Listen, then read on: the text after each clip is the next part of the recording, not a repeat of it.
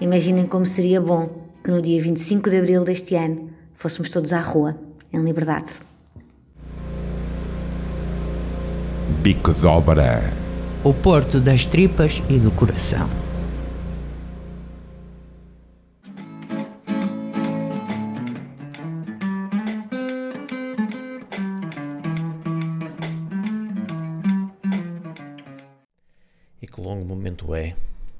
Calendário diz-me que já terá passado uma semana, mas parece que não passou ainda um dia.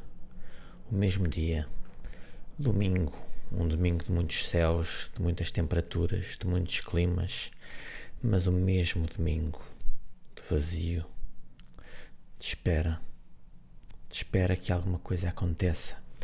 De olhar pela janela para ver ruas vazias, os carros que passam depressa autocarros que seguem vazios, um ou outro transeunte errático. Dizem-me que está muita gente em casa e eu, sem ver, acredito. As casas são opacas como as embalagens de cartão que agora chegam à nossa porta. Podem estar apinhadas de gente, inquieta como eu, mas eu não a vejo e pode também não existir. Sair de casa agora é uma experiência de guerra sair para obter alimentos, medicamentos, apenas para sentir o vento no rosto, a sensação de que a rua existe e não é só o holograma de um qualquer filme de ficção científica. Mas sair é também uma alienação estranha, como se cada centímetro pudesse ser o nosso inimigo, cada pessoa que se cruza connosco pudesse ser um assassino involuntário.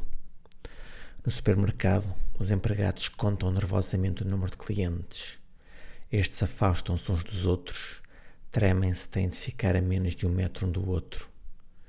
Eu vigio os meus gestos, as minhas mãos, como se elas me pudessem trair. Cada superfície que elas tocam, notas, moedas, papel, uma maçaneta metálica, a carcaça rugosa de um pão, me pudesse matar, só porque levei as minhas mãos ao rosto para ajeitar os óculos, afastar um prurido irritante querer apenas o conforto de tocar a minha própria pele e me sentir vivo. Passou uma semana, ainda faltará outra, e mais outra, e certamente mais outra, e provavelmente ainda outra. Todas as semanas continua este atual e eterno momento em que nos encontramos, a contar corpos doentes e mortos e a sonhar em achatar uma maldita curva. E eu que sempre gostei das curvas, por tudo o que elas têm de aventura e de descoberta. As doenças fazem parte da humanidade. Todas as grandes mudanças políticas, sociais, económicas, culturais estiveram relacionadas com doenças. Mas fomos privilegiados. Tivemos o conforto de achar que eram histórias do tempo de outras senhoras e senhores, que podíamos dedicar-nos a fazer a mesma vida sempre e em parte ainda somos privilegiados. Pelo menos nós podemos estar em casa em teletrabalho, em harmonia com seres que amamos, que acreditamos que ainda vamos continuar a ter trabalho daqui a um mês, dois, pois as ruas estão agora cheias de pessoas que não se podem dar a luz de ficar em casa. Pessoas para quem a própria casa mete mais medo que a rua. Pessoas para quem a casa representa a mais absoluta solidão ou uma fome sufocante.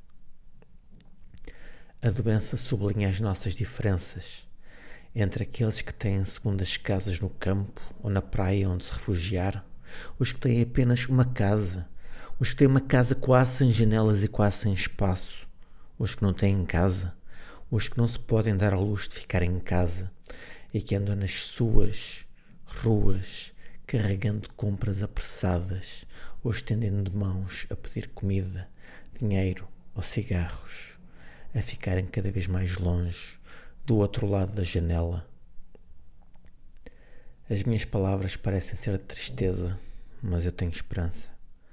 Não vale a pena viver sem esperança. Tenho esperança de que poderemos voltar a sair, poderemos voltar a encontrar-nos, poderemos deixar de viver no momento atual para viver muitos outros momentos diferentes, em que cada conversa possa ser sobre um assunto diferente e não sejam todas as conversas sobre o mesmo assunto. Sim, tenho esperança nisso tudo, mas também sei que este momento atual vai deixar marcas em nós, boas ou más, cada um de nós vai levar estes dias, este medo, para um momento que vem depois, e depois, e depois. E aí sim, há o perigo deste momento perdurar muito para além do tempo que merecia e devia.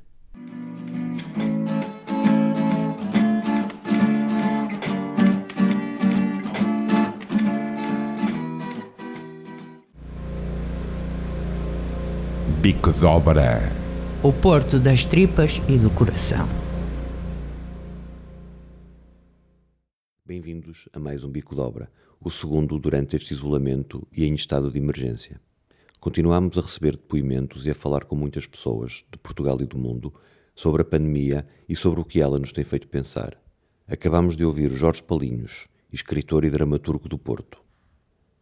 Neste programa vamos falar de medo, de aceitação, de esperança e de alguns dos desafios que vamos ter que enfrentar quando tudo isto passar. No final, ouviremos uma história sonora que nos foi cedida pela Sofia Saldanha e que terá sua estreia na Rádio Manobras. Já de seguida, ficamos com a Carla Ferreira, também do Porto, um testemunho gravado nos primeiros dias do estado de emergência. Esta pandemia, este vírus que nos está a mudar a vida, está a ser tão arrebatador este momento nas nossas vidas que com certeza precisamos de ir aprendendo dia a dia com aquilo que está a passar com cada um de nós. Sentirmos-nos validados, sentirmos que não estamos sozinhos, perceber eh, o que é que os outros estão a pensar, o que é que os outros estão a experienciar, como é que a vida está a mudar, o que é que vem aí, o que é que está a acontecer isto que eu estou a sentir, isto que eu estou a pensar, está certo, não está certo. Foi muito brusco, foi muito de repente, as coisas estão a mudar muito rápido e coisas fundamentais, como a nossa segurança, como a nossa, a nossa fonte de rendimento, como a saúde dos nossos entes queridos, é uma questão de vida ou de morte, literalmente. Precisamos de, de partilhar, precisamos de aprender uh, dia a dia.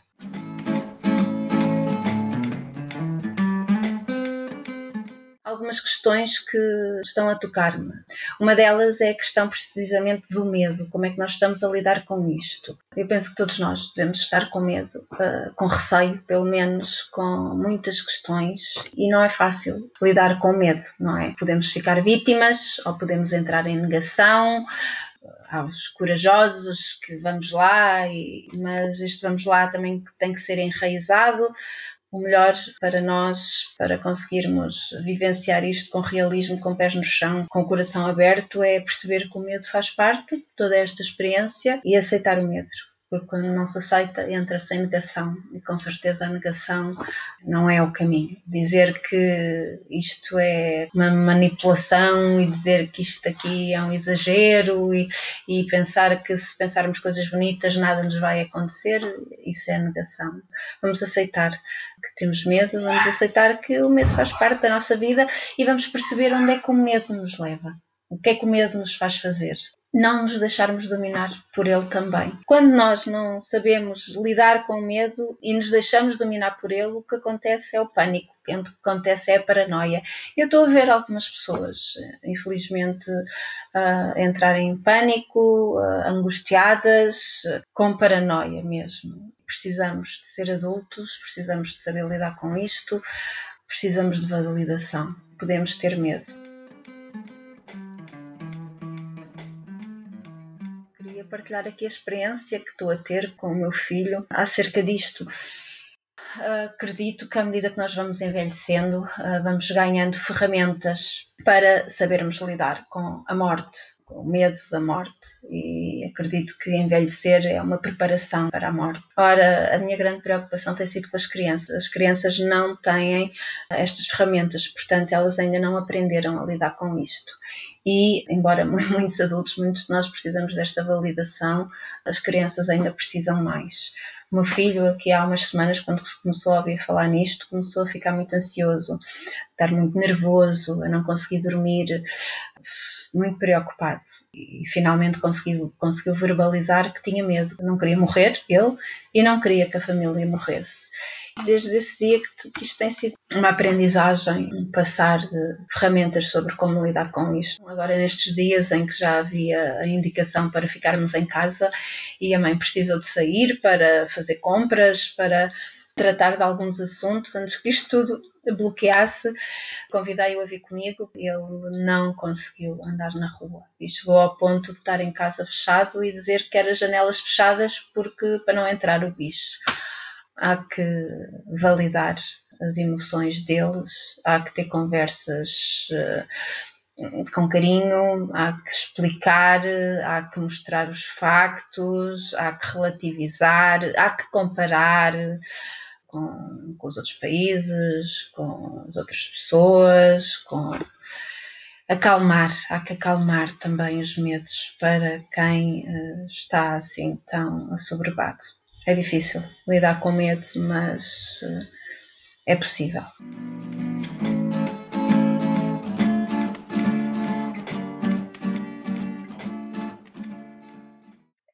Cedo, se calhar, para começar já a pensar em, em, lições, mas quando somos obrigados a viver assim, onde é que isto nos traz mudanças positivas? E eu já estou a ver muitas mudanças positivas. Estou a acordar muito cedo e abro a janela e sinto um cheiro diferente ouço mais os pássaros cantar. Não sei se é porque há mais pássaros, não sei se é porque os ouço mais. Uh, sinto que o ambiente está diferente. A terra cheira-me diferente. Vejo tantas pessoas de repente a terem tempo para a família, terem tempo de acompanhar os filhos, a, a estudarem, a aprenderem pessoas que de repente estão a ver-se obrigadas a explorar o mundo da internet e que vão ver museus online e que assistem a concertos e que fazem aulas de yoga ou decidiram ler mais, que decidiram conversar mais. Eu estou a conversar com pessoas que, com as quais não conversava há tanto tempo, para mostrar que estamos preocupados. É tão bonito como numa altura de isolamento se vê por outro lado um maior convívio. Não é isto que é bom também para nós?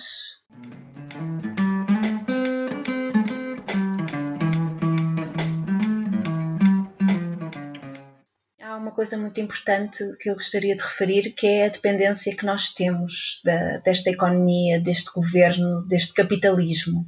Quando isto falha, como é que nós ficamos? Ficamos vulneráveis, ficamos frágeis, ficamos sem rendimentos. Estou preocupadíssima com, com os profissionais independentes, com os donos de negócios, como é que vão fazer para sobreviver, para pagar aos seus empregados, quem tem empregados. Esta grande dependência dos outros, será que é algo que realmente nos favorece? Não se podemos nós ser mais independentes? Termos mais independência, responsabilizarmos-nos pela nossa forma de vida, por aquilo que gastamos, por aquilo que ganhamos, pela maneira que consumimos, pela maneira como gastamos também. Já era preciso há muito tempo.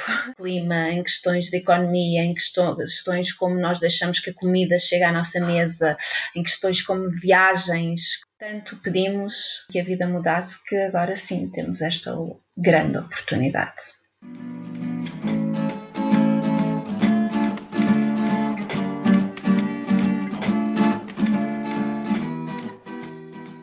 Propósito de crianças e do medo e de como tão bem elas estão a lidar com isto, recebemos da Iriceira as vozes da Beatriz e do Eduardo.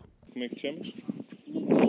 Beatriz. Quantos anos é que tens? Uh, sete. E sabes o que é o coronavírus? Mais ou menos. O que é que sabes? Sei que está a infectar muitas pessoas. Isso é, é isso. Penso que é verdade. Isso é que é verdade. Também sei que é um bicharoco muito pequenino e nós temos que fazer várias coisas para não, não desinfetar. Como por exemplo, chegar a casa e pôr os sapatos. Eu estou a dizer as coisas erradas, depois vou dizer as coisas certas. Como por exemplo, uma coisa errada. Chegar a casa, pôr os sapatos dentro de casa, eh, depois não desinfetar as mãos, não lavar as mãos, coisa errada. Não, não façam depois, coisa certa. Chegam a casa, põem os sapatos à, à porta de casa para não entrar sujidade. Até que o corona apareceu e nós começamos a fazer todos. Alguns não, porque uns Como é que eu ia dizer isto? Não querem, querem ser infectados. Não sei como uma amiga minha diz que quer ser infectada e morrer. Então, como eu estava a dizer, lavar sempre as mãos quando chegam a casa. Se não quiserem lavar as mãos, se tiverem um, pote desinfetante, desinfetam e já não precisam de lavar as mãos. Mas é sempre bom, pelo menos 5 vezes por dia, lavar as mãos. Isso é o que eu proponho. Comecei a não ir à escola. Não tentava. Eu comecei a não ir à escola e fazer trabalhos em casa que eu não estava habituada. E outras coisas, como por exemplo, ficar aqui em casa mais tempo e não na escola. Algumas coisas são boas, estar com a família e isso mais tempo. Mas outras coisas são más, como trabalhar mais tempo. Estás a trabalhar mais agora do que Sim, trabalhavas na escola? Sim. Tens com medo ser infectada, tu? Estou, estou muito com, eh, eh, com muito medo, sim. Porquê? Porque posso morrer em criança e já não posso crescer e fazer o que sempre desejei. Então é por isso. Eduardo, Quantos anos é que tens? Cinco. Agora, onde é que a gente está agora? da Ericeira, Porquê é que estamos aqui, sabes? Se- a canavir. É um micróbio que não se vê e que é muito pequenino.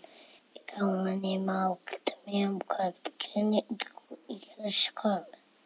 É uma célula. As E células são cegas. são cegas? Se, se- se for cega como minhas. Ele é pequenino, mudou. Eu não ir à escola e outras coisas normais.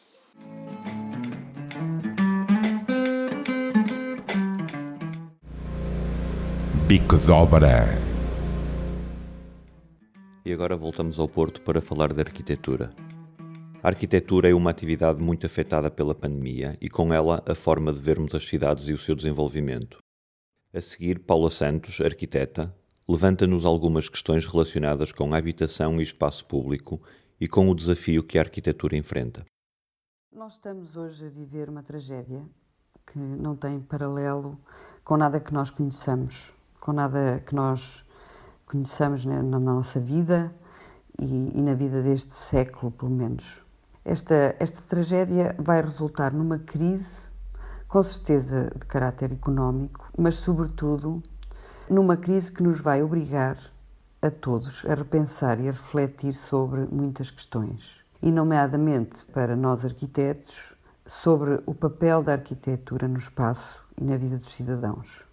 Eu faço parte de uma candidatura à Ordem dos Arquitetos, liderada por Gonçalo Birne, que tem como lema Isto só lá vai com todos, e que, na elaboração do programa de candidatura, eh, discutiu e pôs em cima da mesa uma série de questões que têm que ver fundamentalmente com a valorização da arquitetura, a participação cívica e a participação política e pública dos arquitetos e com formas de resposta às questões climáticas e aos critérios de sustentabilidade que devem informar a arquitetura que se faz nos nossos dias. Estes três pontos tornaram-se agora, depois desta pandemia, muito mais presentes e muito mais pertinentes. Relativamente eh, à valorização da arquitetura, por exemplo, é bom dizer que depois da crise económica de 2008, os arquitetos estiveram em profunda inatividade, estiveram praticamente sem nenhum trabalho. Muitos arquitetos emigraram e muitos ateliês fecharam. Com a retoma económica, que aconteceu eh, a partir de 2012, e por via fundamentalmente dos investimentos eh, estrangeiros e dos investimentos nacionais nas áreas do turismo e outras atividades semelhantes e paralelas, houve alguma recuperação. Mas essa recuperação foi frágil, foi arbitrária, porque os arquitetos responderam aos programas que lhes eram pedidos e não houve oportunidade, ou nós provavelmente não as criamos, para se discutirem opções consequências das valências dos projetos, da sua localização, consequências da gentrificação urbana, etc. Estas questões não foram suficientemente discutidas.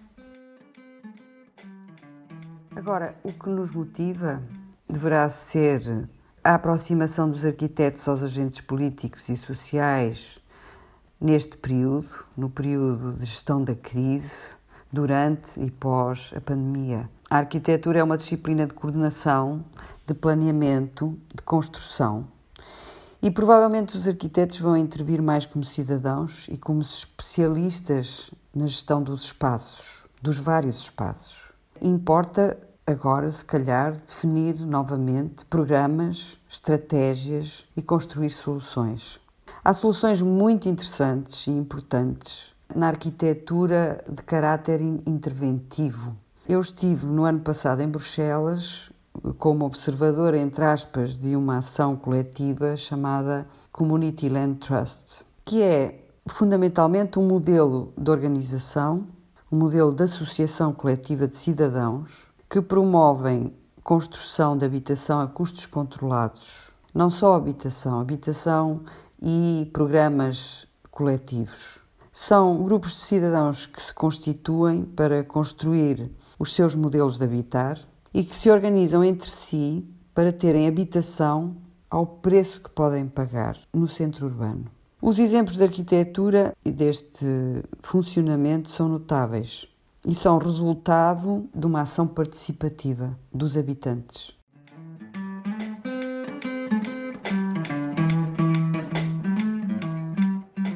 Vai ser muito importante, quando esta pandemia terminar, voltar a rever a legislação que nós temos, a legislação que informa a arquitetura, que é desajustada, é pesada. Vai ser importante diminuir a burocracia, que é lenta e é desnecessária, os arquitetos e os projetistas, todos, os paisagistas, as engenharias, as especialidades, a sociologia, a geografia, têm muito mais a dizer do que fazer apenas projetos.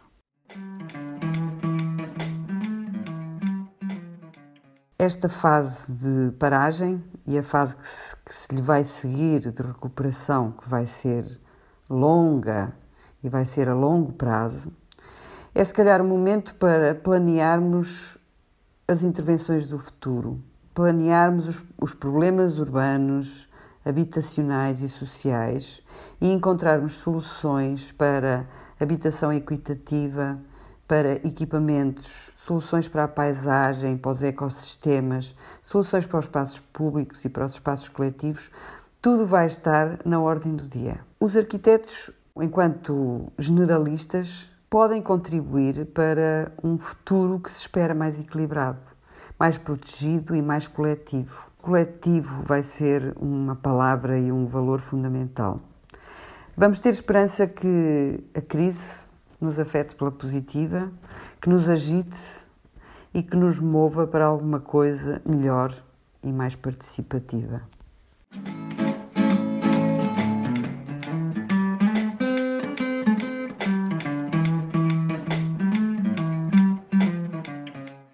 Falei também com a Inês Moreira, arquiteta e investigadora, sobre o desafio que as profissões independentes ligadas à cultura, por exemplo, enfrentam nos dias de hoje. E falámos também sobre os equívocos que o recente desenvolvimento económico nos deixou. Talvez esta visão antropocêntrica que ainda temos faça parecer que o ambiente é uma coisa um bocadinho externa as, as, reflexões que os possam fazer são todas muito parciais ainda. E como é necessário uma leitura sistémica, é necessário integrar conhecimento de muitas áreas para se perceber exatamente o que está a passar e depois soluções para o futuro. Os nossos contributos parciais são muito pá, naifes ou alguns até são um bocado oportunistas, porque há pouca prática de pensar em coletivo.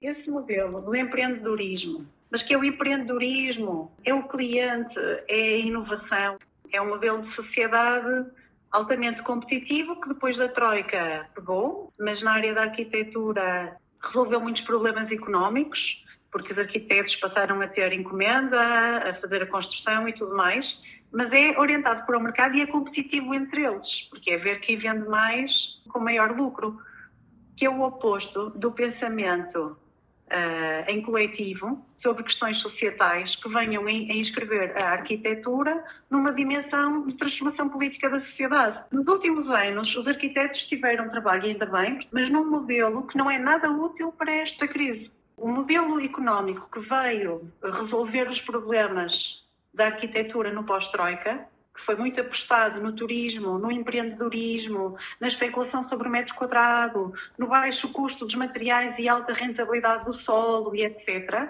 não tem utilidade nenhuma para o que aí vem. As ferramentas que agora nos vão ser necessárias para pensar o futuro têm que vir de outro sítio. Se os arquitetos quiserem ser relevantes a pensar a cidade e a habitação e estas desigualdades sociais que se estão a revelar cada vez mais, até porque quando o turismo desaparece, vê-se que isto é um baralho de cartas que rui, vai ter que ser como outro modelo qualquer.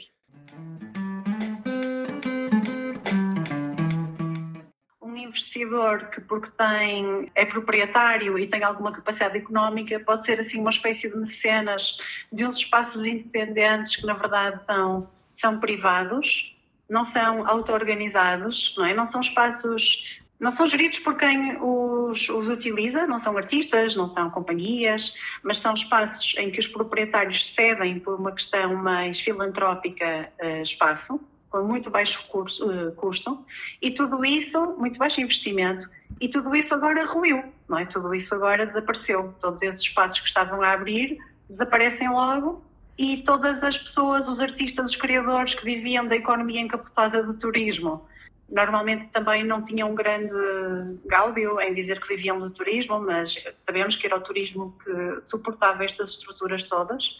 Agora, de repente, vêm-se sem tapete, porque não tem nem uma economia da cultura estruturada, nem o turismo, nem esses mecenas, patronos, proprietários que iam abrindo portas.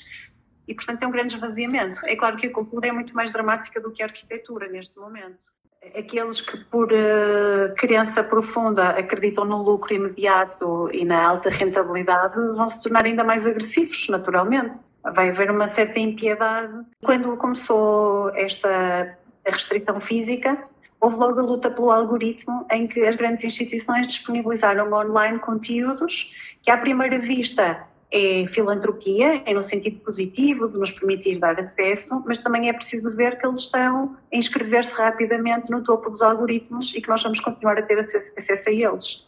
Com a inscrição dessas grandes instituições, estou a pensar, por exemplo, no MoMA e nestas, nos grandes museus que disponibilizam as coleções online, a luta pelos pequenos, pelas pequenas visibilidades dos criadores é bastante desigual por um lado, os grandes jornais, as grandes revistas, os grandes museus, os centros culturais de grande escala e aquela vividez à qual se assistia de muitos mini-eventos, muitos acontecimentos, muitas conferências, muitas exposições, muitas performances, muitos espetáculos e festas. Desapareceu não só porque tudo tem que estar fechado, mas porque a luta pelo algoritmo passou a ser ainda mais desigual.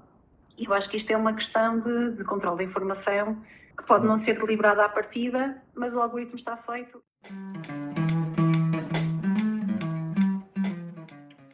Com o crescimento económico surgiu uma certa euforia contida, mas os eventos culturais passaram a ter esta dimensão quase de salão, em que há uma confusão entre o poder, a política, a festa, o encontro social, um pouco como na corte barroca e como noutros momentos de apoteose na história, foi-se assistindo a essa confusão entre os vários papéis eh, sociais e da cultura e do entretenimento.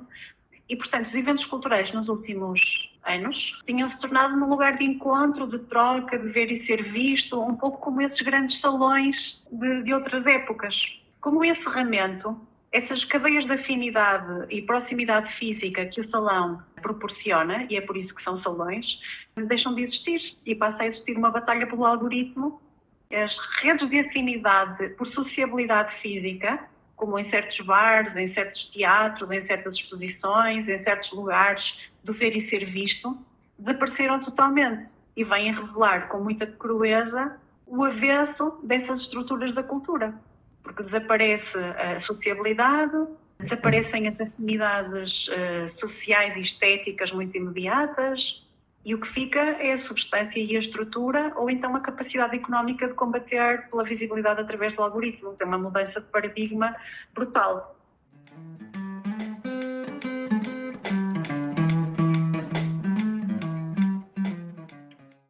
E a parte dramática, que é se o teletrabalho se, se revela tão funcional, então todos nós nas nossas casas passamos a ter a tecnologia que permite prestar serviços, seja como freelancers, seja às empresas nas quais Sim. trabalhamos. É um sistema que por si já era frágil e desmaterializado e muito desinteressante enquanto modo de relação entre pessoas. Se agora isto se naturaliza entre toda a gente, é, é um, recuo, um recuo civilizacional. Até porque os povos do Sul são fisicamente mais próximos.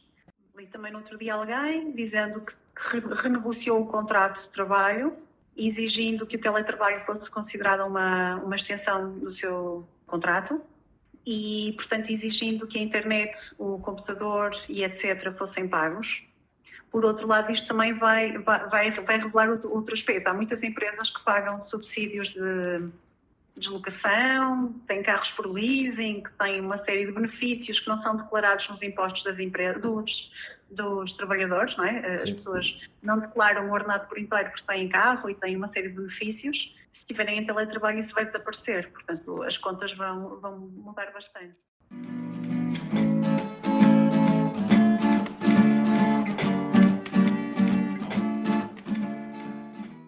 Há haver uma, uma consciencialização da fragilidade da nossa posição no sistema. E só quando as pessoas se sentem atingidas é que, é que também se despertam para um pensamento crítico. Isto que se passa na cultura é tremendo, é avassalador, mas nos últimos dias têm surgido umas iniciativas. Por um lado, o lançamento de financiamentos que são paliativos para situações muito concretas, mas por outro lado, uma noção maior da, da real economia ah, da cultura, a insustentabilidade deste sistema e também a valorização do trabalho que pode parecer diletante a quem tem um emprego das 9 às 5, produzindo objetos físicos, mas se não fossem estes produtores culturais que fazem filmes e que escrevem livros e que fazem música e que fazem uma série de conteúdos visuais, neste momento que está toda a gente em casa e com mais disponibilidade, infelizmente, para consumir, talvez tenham maior consciência do que é esse outro lado da produção cultural toda a gente continuar a trabalhar no turismo encapotado, se os artistas servirem de, nos snack bars, se os artistas trabalharem nos, nas limpezas, se os artistas se forem guias turísticos, isto vai ter uma repercussão, porque é diferente haver um músico profissional que se dedica à música ou um músico profissional que se dedica às limpezas dos Airbnbs a qualidade da produção cultural, obviamente, que se vai repercutir, porque a nova economia que suporta a cultura é indiretamente através de outros trabalhos que exigem demasiado tempo. Isto veio pôr em evidência a insustentabilidade desse sistema.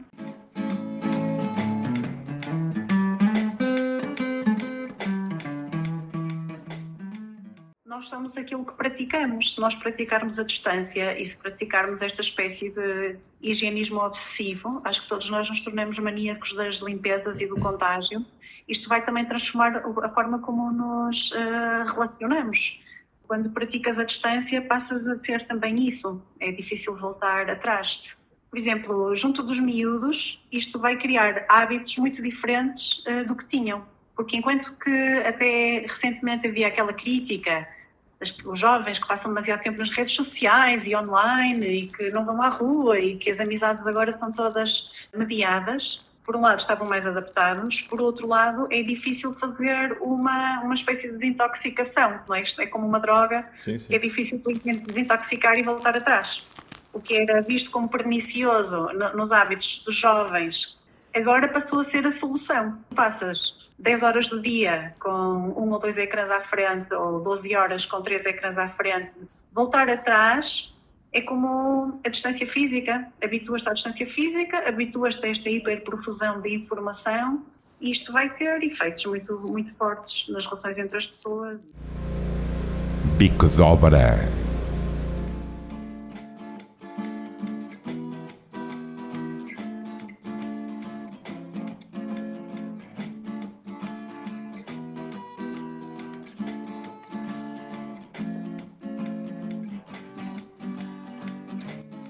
Música que estamos a ouvir ao longo deste programa é da autoria do Júlio Stramiello, que nos envia as suas composições semanalmente desde Florença.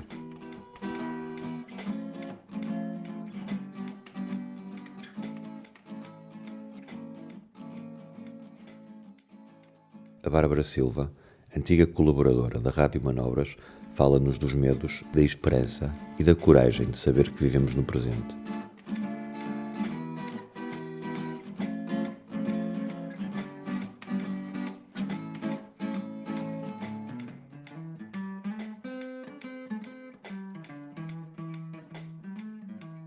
Somos a geração quarentena, antes disso fomos a geração arrasca e antes disso fomos os meninos prodígio. A malta sempre foi muito boa a dar rótulos. Tínhamos acabado de nos erguer de uma queda tão grande, de tantos anos de sacrifício, nossos, dos nossos pais, para agora voltarmos a olhar para o futuro cheio de incertezas e deixar novamente os sonhos em stand-by. Também estamos a tornar-nos na geração stand-by. Enfim, eu olho para a situação com medo, mas com alguma serenidade. É possível, tendo em conta os dias de quarentena que já lá vão, embora que no meu caso não sejam assim tantos quanto isso. Acima de tudo, olho para tudo isto como o início daquilo que vão ser as nossas vidas, as dos nossos filhos, as dos nossos netos, se é que os queremos ter. Será que vale a pena? Vamos ser um mundo das máscaras, da desconfiança, do pânico, das desigualdades, um mundo das crises económicas cada vez maiores e mais constantes. Vamos ser um mundo de merda. Vamos ser um mundo a viver na corda bamba e vai chegar a altura em que isso é a normalidade. Por estes dias, estas, estes pensamentos assustam-me, mas tenho sabido manter a calma. Apesar de tudo, preocupo-me, claro. Preocupo-me com as minhas amigas grávidas, com as recém-mamãs, com as nossas crianças e com a confusão que deve ir na cabeça delas, a angústia que devem sentir e ainda na idade têm para saber o que é que é isso.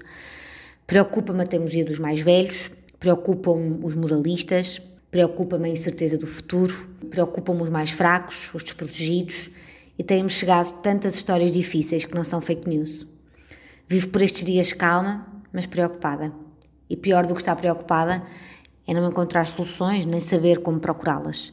O que vai ficar disto tudo nós não sabemos e infelizmente não saberemos tão cedo. Nós que somos os putos da liberdade, do êxtase, das redes sociais, nós que somos os putos do mundo, das multidões, das viagens, hoje estamos assim a respeitar aquilo que nos parece correto, a querer esquecer as redes sociais porque são tão frenéticas quanto doentias, a querer ficar em casa e a tentar estar perto, mesmo estando todos longe. Apesar das preocupações, eu hoje estou ainda mais convicta das minhas escolhas políticas. Estou ainda mais convicta que não tenciono voltar a adiar a porra do café, o abraço que não dei, os amigos que não visitei, a família com quem não estive, as viagens que não fiz. Acho que é isso que no fim das contas vai ficar. Aprendermos a viver com calma, sim, mas a não deixarmos nada para depois. Hoje, mais do que nunca, sei que não irei adiar a vida, nem o programa de rádio que quero fazer contigo, Helder. E agora pensem, se olharmos para as nossas preocupações, se nos soubermos pôr no lugar do outro, imaginem como seria bom que no dia 25 de abril deste ano fôssemos todos à rua, em liberdade.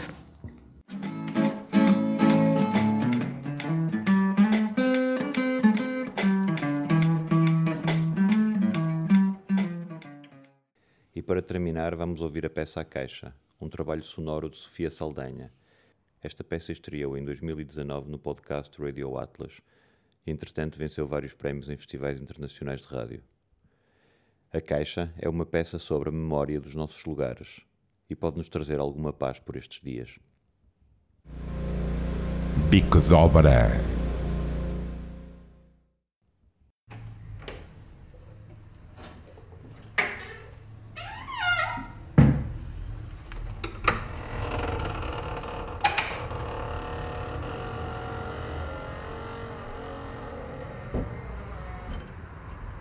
Eu às vezes acordo, abro as portadas e fico à varanda a ver quem passa. E no outro dia passou aqui um rapaz e eu lembrei-me que tenho um fio de cabelo dele.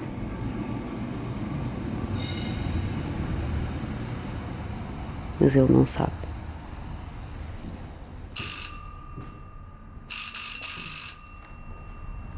Quem é? Às vezes penso em ir tocar à porta das casas onde morei, das casas por onde passei. Ver quem lá mora, como é que a casa está, recordar-me do que vivi ali, ver se ainda lá está uma Sofia antiga, que já não sou eu.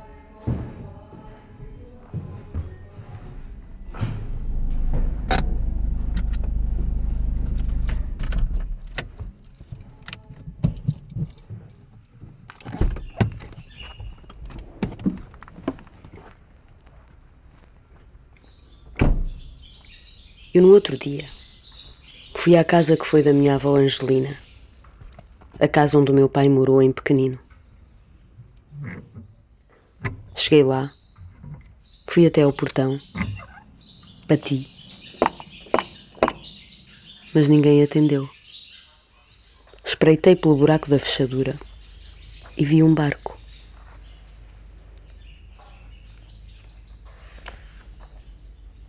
Eu, guardei fios de cabelos de dois namorados.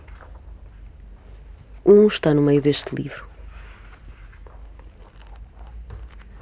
Onde é que está? Está aqui. Outro está dentro de um coração de plástico.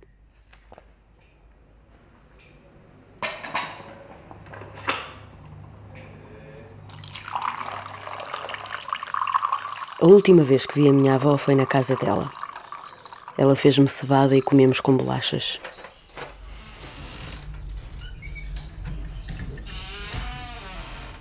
A minha avó abriu um armário e mostrou uma roupa que queria que lhe vestíssemos quando morresse.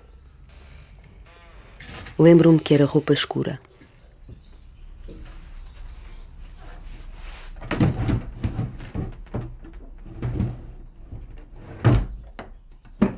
Depois tirou uma caixa de dentro de uma gaveta e disse-me: Eu quero ser enterrada com esta caixa. Quero que ponham esta caixa dentro do meu caixão. Dentro da caixa tem cachos de cabelos dos quatro filhos da minha avó. Ela só teve rapazes. Um é cabelo do meu pai. A minha avó mostrou-me esta caixa e começou a chorar.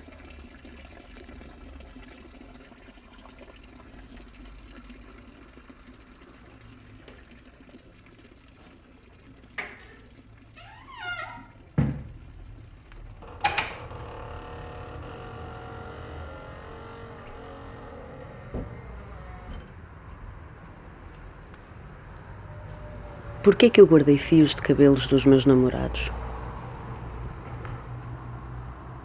Por que é que guardamos os cabelos das pessoas? É para nos lembrarmos delas? Ou é o gesto de guardar que importa? Pode ser.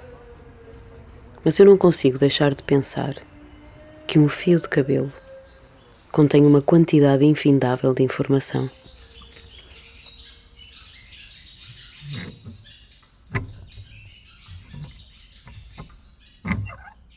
A casa da minha avó era uma casa grande, de pedra, construída no século XIX.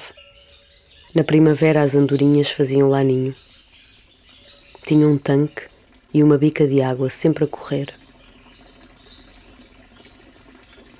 Um dos filhos da minha avó, o primeiro, afogou-se nesse tanque. Chamava-se Artur. Tinha quatro anos. Foi a minha avó que o encontrou e o tirou da água. Ela contou-me isto a chorar quando tinha 93 anos. A minha avó teve outro filho que também morreu jovem, nem sei de quê. Antes não se falava dessas coisas. As famílias guardavam muitos segredos.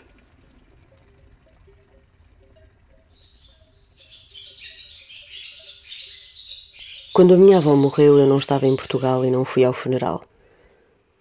E quando perguntei ao meu pai, e a caixa? Puseram no caixão? Ele respondeu-me: Que caixa? Porque o meu pai já tinha demência nessa altura, mas nós não sabíamos. Quando fui lá à casa, já lá não morava ninguém, abri uma gaveta.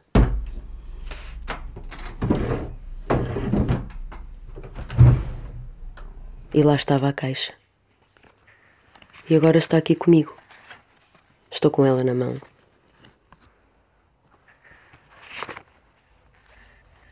A caixa da minha avó está cheia de santinhos. Tenho uma fotografia do Arturinho e um recorte do jornal. O inocente Artur Manuel Carvalho de Oliveira faleceu. Seus pais, avós e tios cumprem o doloroso dever de noticiar o falecimento do seu chorado filho, neto e sobrinho, e participam que o seu funeral se realiza hoje, 29, após trasladação de Nino para o Porto, para o cemitério de Paranhos, pelas 15 horas. Não sei que ano é isto, nem que mês. Mas foi durante a Segunda Guerra, porque atrás tenho uma, uma notícia sobre a Segunda Guerra. Eram estas as coisas que a minha avó queria guardar para sempre. Agora são também as minhas recordações. E esta caixa, para mim, vai ser sempre a mais agridoce recordação da minha avó.